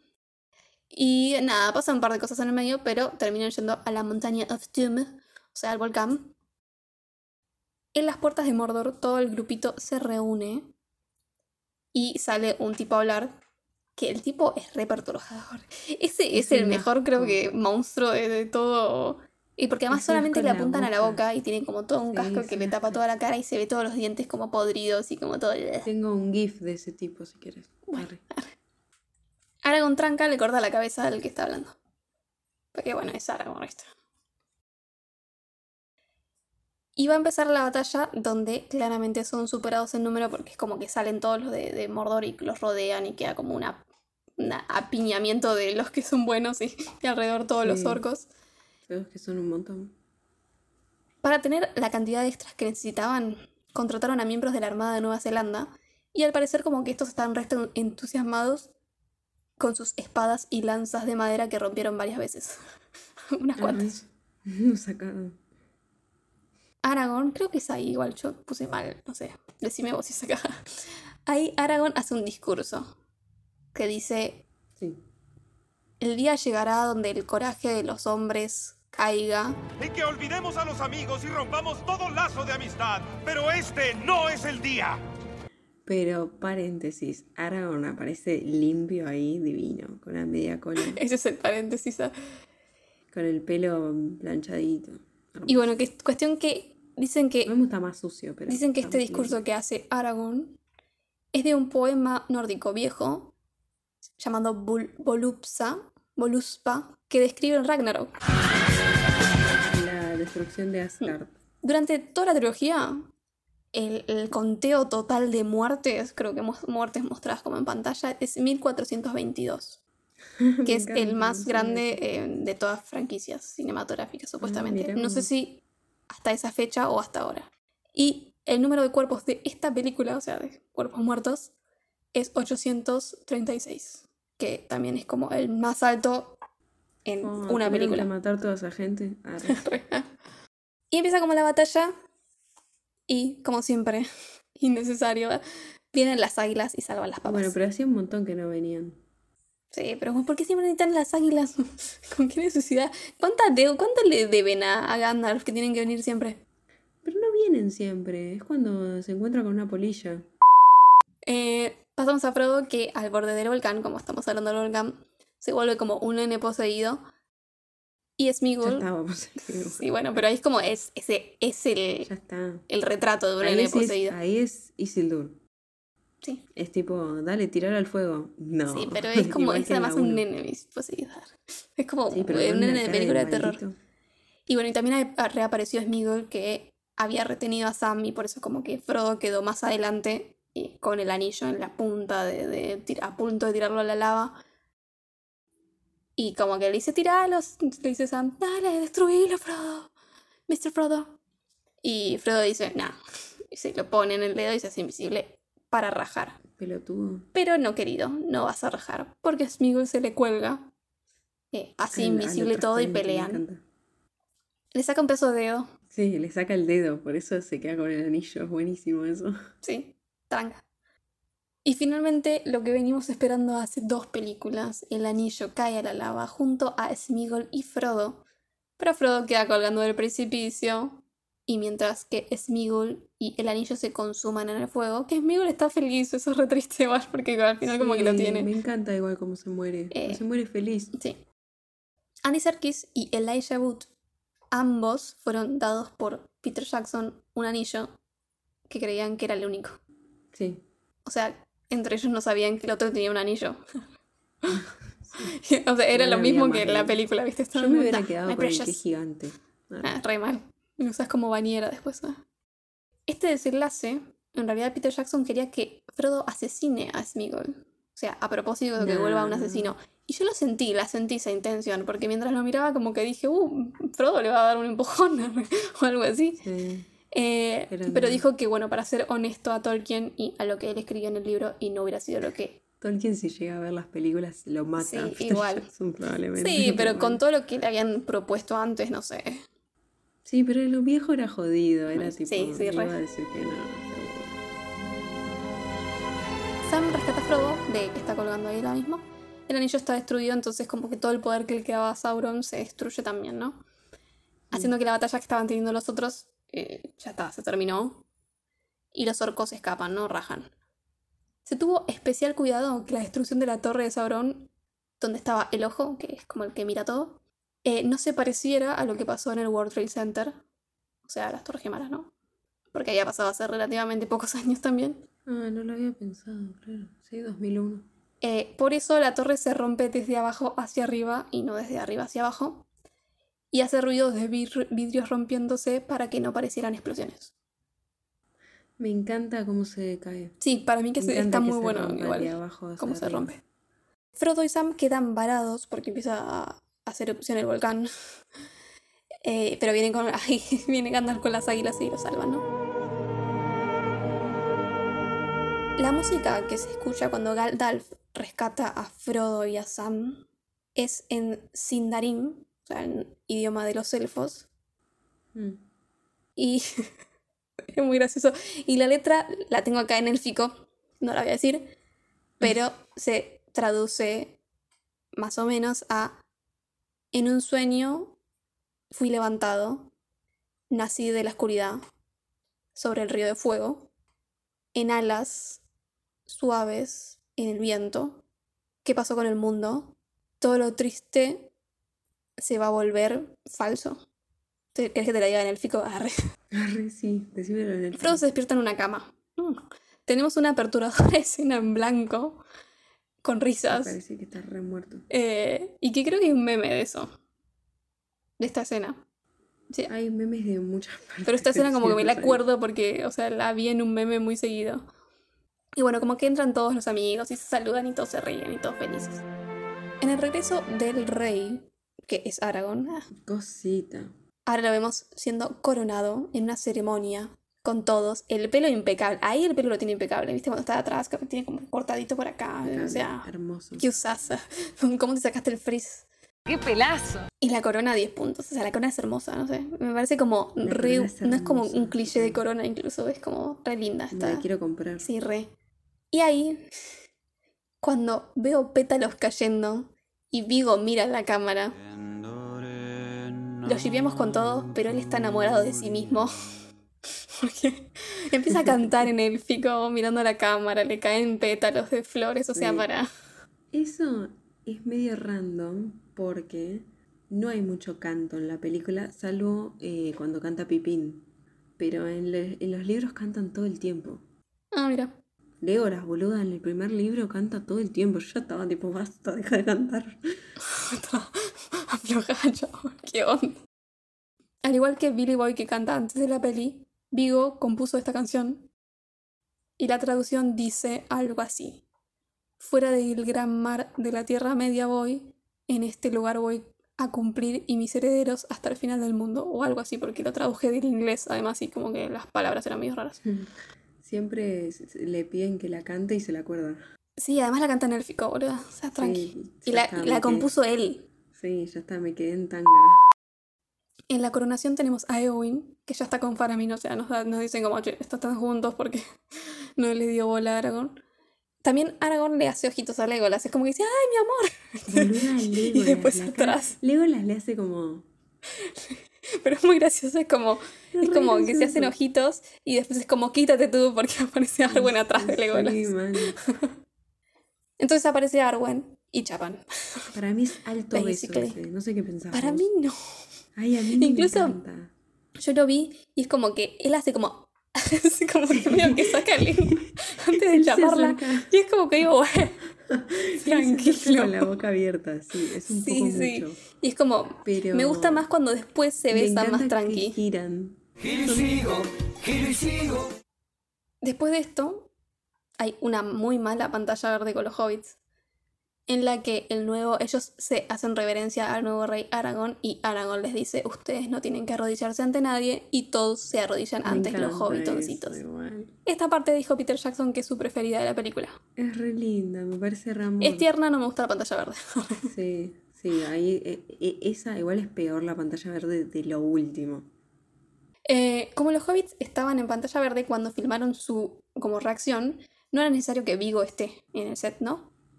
Mm. Pero él fue igual porque es Vigo. Sí, Vigo es- estuvo como para darles guía, todo, no sé qué. Como no tenía corona, porque no era necesario que estuviera vestido para el papel, se hizo una de papel. Y toma tras toma, la corona se iba decorando más y más. Entonces a los hobbits se les estaba costando contener la risa cuando tenían No, que no. hacer eso. Es que, boludo, eso fue Es un viaje Vigo. egresado, yo lo digo siempre. Sí, mal. Aparte Vigo, que tiene un pedo líquido. Lo más gracioso es que Aragorn, el personaje, es re serio. Sí, nada Y que Vigo ver. Yo me lo imagino a Vigo como corta la, la escena y además está resacado Vigo, es como... Los hobbits vuelven a la comarca, es que está igual, aunque ellos no. Es como llegan re... como unos señoritos. Sí, ellos como que llegan como re... Vivimos el mundo y en la comarca nadie se enteró, es como ese típico lugar que no, no re, cambia. Que no tienen ni idea. Sam se casa con esta chica que le gustaba. Y en esta escena del casamiento, otra vez no se necesitaba a Viggo Mortensen ahí. Pero él y Billy Boy se pusieron detrás de las cámaras para hacer como si fueran participantes de la boda, ¿no? Sí, porque le daba, había un tema con Sam que le daba vergüenza a John Astin Sí. besar a una actriz porque nunca lo había hecho, algo así. Sí, sí, como que estaba medio nervioso, entonces como para aligerar el tema, se ponían ellos como medio a joder ahí. Y para aligerar más, Cuando la novia, digamos, arroja el buque de flores y Billy Boy los agarra, Pigo le agarra la cara y se lo chapa sí, a Billy amo. Boy así sin, sin avisarle No nada. importa nada. y es muy gracioso como... eh, esto, esto es una escena en que se ve en el... Es una escena extra que muestran en los DVDs, ¿no? Sí. Que es como detrás de cámara, ¿no? Y Billy Boy dice como yo no tenía idea de esto, me siento violado. Sí, es que literal, ¿Cómo? boluda. Y después, después no lo pude ver a vivo por un tiempo. En The Friendship Onion, que es el podcast que tienen eh, Don Monogam con Billy Boyd, siempre cada tanto, en algún momento dicen tipo, Vigo se dio un beso con Billy. es como tipo la anécdota, ¿viste? Mil besos, mil besitos. Nos muestran que Frodo está escribiendo el libro de su aventura después de volver a la comarca. Y en la parte de arriba del libro que está escribiendo Frodo dice, Sam fue electo mayor o mayor de Hobbiton, eh, como dice en los apéndices de Tolkien, no en el órgano, sino en los apéndices del libro. Y finalmente, un último viaje. Se encuentran en el Puerto Gris, van Frodo, Gandalf, Bilbo, que ya se le pasaron los años de una manera, ya está hecho Sí. pelota. Sam, Merry, Pippin. Y se encuentran en el puerto con Elrond y Galadriel y otro más. no importa. Los hobbits piensan que solo despiden a Bilbo y a Gandalf, pero Gandalf le dice como, che, vamos, Frodo. Sí. Y todos se quedan como re en shock y lloran como pero pena apasionadamente lloran. Y se despiden como re triste de Frodo.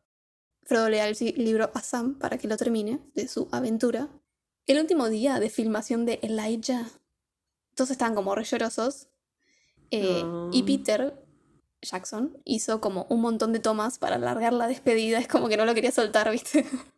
y, y dice que cuando finalmente, cuando hicieron como, dijo, bueno, queda esta toma, eh, Peter y Elijah se, se abrazaron llorando. Qué terrible eso, ¿no? Sí. Siempre veo la última escena de Harry Potter. Ay, sí, no, no, a mí me rompe el corazón eso. sí. llorando. La última escena de la peli es Sam volviendo a su casa con su familia, siendo recibido por su esposa y sus dos hijos, que el más grande en realidad es su hijo en la vida real. Es una nena. Bueno, su hija. Está, la, ¿sabes que fue como media criada en el set? La nena también. Qué tierna. Porque es la hija de Sam en, en la vida real y hasta, ¿viste ese tatuaje que tienen todos que lo Sí. comparten? Creo que hasta la nena Pero tiene. esperaron a que crezca para hacérselo. No, no, no, se lo, se lo hicieron todos. Mm, No estoy segura, pero creo que tiene el tatuaje ella en un, en un piecito.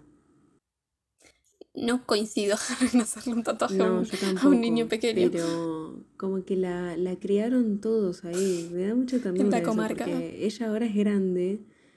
De hecho, creo que el año pasado o el anterior como que se recibió. Ah, sí. Y ella sí, ella incluso habla de, de lo que vivió grabando Claro. en El Señor de un los Anillos. tiempo, pues. Porque, coso, eh, John Astin fue papá bastante joven igual. ¿no? La última frase dicha en la película es Well, I'm back. O sea, bueno, volví. Que también es la última línea del libro. En los créditos, como idea de Sir Ian McKellen, se hicieron dibujos eh, en lápiz de los personajes Son al lado de sus nombres. Eh, el artista fue Alan Lee, que igual finalmente lo que vemos es una combinación del dibujo con el frame de la película, o sea, como que fusionaron los dos Sí. para dar más realismo. Pero queda re lindo. Re lindo, man. Otra cosa que dije que iba a decir antes, con Herbie Weinstein y Bob Weinstein, en los créditos sus nombres aparecen al lado de unos dibujos de hombres peleando con dos trolls gigantes. o sea, los odiaba encanta, Peter. Y Me lo encanta. apoyamos todos en Peter eso. Jackson. En total, los hobbits recorrieron 1479 kilómetros caminando durante 300 horas. No, yo, yo le pido un águila, olvídate. Ni en pedo voy. Vos me decís que yo soy bajera, pero ¿sabes lo que es caminar eso? En 2009, un grupo de fanáticos de Tolkien hicieron un corto de 45 minutos llamado The Hunt for Gollum. El corto se basa en el tiempo en que Aragorn busca a Gollum bajo encargos de Gandalf, cosas que son mencionadas en el apéndice. Fue todo hecho como ad honorem eh, y nada, o sea, no se, no se recaudó ninguna plata por eso. Y si no me equivoco, pueden encontrarlo seguramente en YouTube o alguna plataforma así gratis, porque en 2017 Amazon adquirió los derechos televisivos para realizar una serie basada en nuevas historias que temporalmente estarían ubicadas previa al desarrollo de Hobbit y El Señor de los Anillos, basado en los eventos de la segunda edad de la Edad Media descritos por Tolkien. La serie se titula El Señor de los Anillos o Los Anillos del Poder. Se espera que la primera temporada de 8 episodios se estrene en Prime Video el 2 de septiembre de 2022, o sea, este año. Y la segunda temporada fue encargada ya formalmente en noviembre del 2019, así que va a tener dos temporadas sí o sí.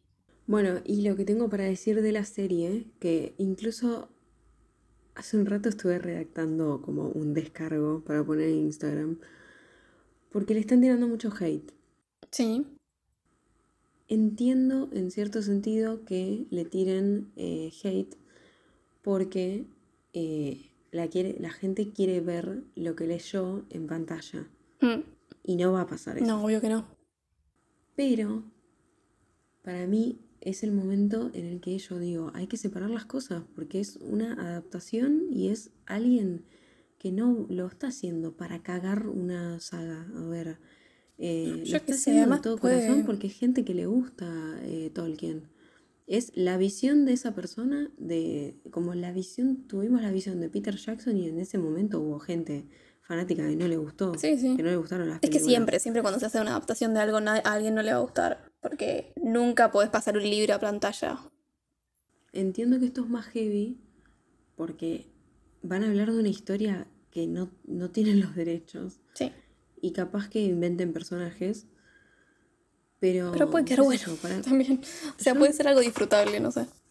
Puede ser algo disfrutable igual, para mí va, a- va a estar bueno, va a ser como una serie épica de última, fantástica. Además, no hay que juzgarlo antes de que salga. O sea, todavía no la viste. No jugarlo antes de que salga, tal cual. Entonces, unos datitos más que tengo. 100.000 personas hicieron fila en la calle, en las calles de Wellington, de Nueva Zelanda, para la premier, eh, la premier global de... Fue terrible la primera. Sí, que esto es prácticamente, o sea, un cuarto de la población de la ciudad. No, O sea, terrible. Aparte pusieron un Nazgûl. Después de, después de la premier de Wellington, en Nueva Zelanda, la, o sea, la ciudad hizo una fiesta que duró hasta el amanecer, Me encanta. que fue pagada, o sea, fue pagada por el, o sea, el City Council, o sea, el gobierno, digamos. Eh, y habían como performance en, la- en las calles, o sea, estaban como afuera, se, habían pantallas con la película. La canción eh, de los títulos finales que ganó el Oscar, que se llama Into the West, que además eh, es como que medio se repite lo que dice antes Gandalf, cuando, o sea, en la escena que se está yendo, no sé, están yendo a tomar el, el buque, el buque Ah, eso te decía. En esa escena para mí es el CGI, el CGI es Malísimo. tipo la pantalla. Ah, yo no, no le presté mucha atención, no me pareció tan malo. Ay, no, no. El barco es tipo muy trucho. Sí, mal, sí, pero seguro. bueno. Trucho de esa época, yo qué sé. Pero bueno, cuestión que como que lo que dice Gandalf se repite un poco en las letras de esta canción. O sea, en realidad supongo que es al revés, ¿no? Que es- o se hizo la canción antes, después, quién sabe, ¿no? Pero cuestión que esta canción, a pesar de que está como... eh, es directamente sobre la partida de Frodo, fue inspirada en Cameron Dun- Duncan en su pelea contra el cáncer. No. La primera vez que esta canción fue reproducida fue como publicidad en el funeral de Cameron Duncan. Mm, Haciendo publicidad en un funeral no da, pero bueno. sí, tornó returbia la data. arre. Bueno, percepción general breve de la saga y de la película. La historia está buena, quiero leer el libro, me gustó más la 2. Me parece que la 2 está mejor distribuida, incluso aunque vi la versión extendida, me pareció entretenida. Esta me emboló. Igual esta es en volante porque lo que agregaron a mí no me gusta. Tengo que probar eh, ver la versión para cines, que dura menos. Para mí No es más si- concisa la versión para cine. Sí, sí, seguro. Pero bueno, cuestión que, o sea, sí, como que ya te encariñas un toque con los personajes, todo, pero hay un montón, como que tendría que haber parecido Sauron para mí. Siento que también tenía que estar más Gimli, Legolas, como que no le dieron mucha bola. También que metan a los, a los... Pero también los fantasmitas, está bien que esto lo hizo Tolkien, ¿no? Pero que los fantasmitas les ganen todas las batallas, o las águilas me dan por las bolas.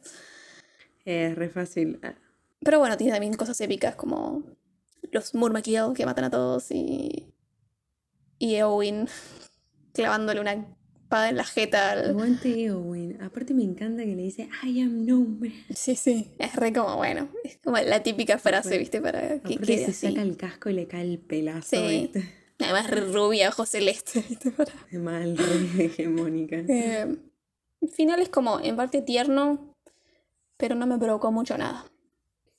Y bueno, nada, eso. Eso es todo, amigos. Mm, No, eso no, No, la todo. saga está buena, pero tampoco me mata. Me tenés que dar un puntaje de esta última. ¿Te acuerdas cuánto le di a la 1? Pues yo no. A la 1 le diste 3 y medio, a la 2 le diste 4. Y ya está. Bueno, yo esperaba que iba a subir esto y no subió, bajó. Sí. ¿No? Qué loco igual. Creo que las pongo en el mismo lugar a... A la 1 y la 3. Ay, me, rico, me encanta que te guste más la 2. La 2 me pareció re dinámica. Posta. Me entretuvo. La 2 me parece más entretenida, como que además ya. Porque tenés que ya te encariñaste, ya conoces a los personajes, te encariñaste. Todo lo que es la batalla Claro. está buena. Y se presentan como es nuevos que reinos que. Es, Sí. Es alta batalla. Sí, me pareció. encanta. Por más de que me gustó esta, la de los elefantes gigantes y todo eso. Sí, eso está bueno también. Además de que también la terminen ganando los fantasmitas, no me copa.